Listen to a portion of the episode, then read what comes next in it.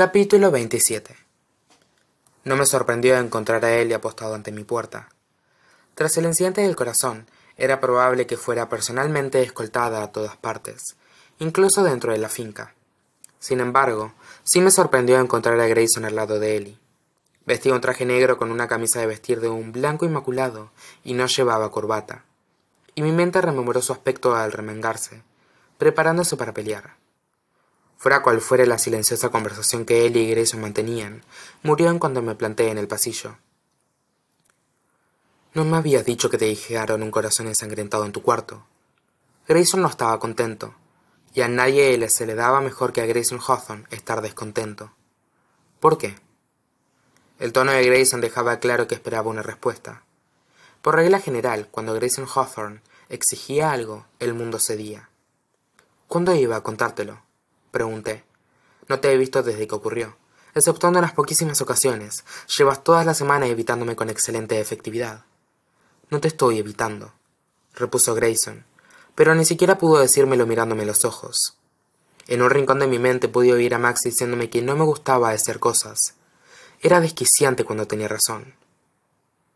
Fuiste a ver a mi madre. Grayson no formuló esa frase a modo de pregunta.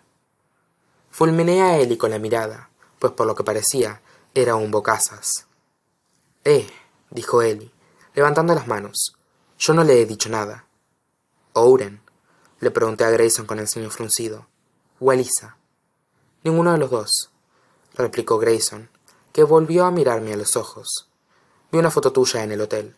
Soy más que capaz de sacar inferencias en mí mismo. Intenté no llevar demasiado lejos el significado de esa afirmación pero no pude evitar pensar en la inferencia que Max había sacado de esa foto mía con Jameson.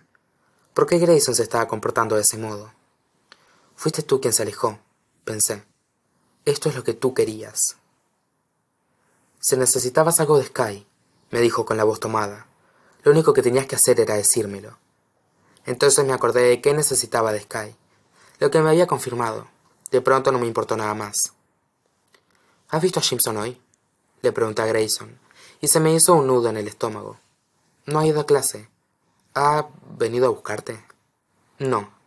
Grayson apretó los dientes. ¿Por qué? Jameson no le había contado a Grayson lo de su padre, pero no me parecía bien ser yo quien se lo dijera. Hemos descubierto una cosa. Bajé la mirada. Relacionada con las organizaciones benéficas del testamento. No te rindes. Grayson sacudió la cabeza.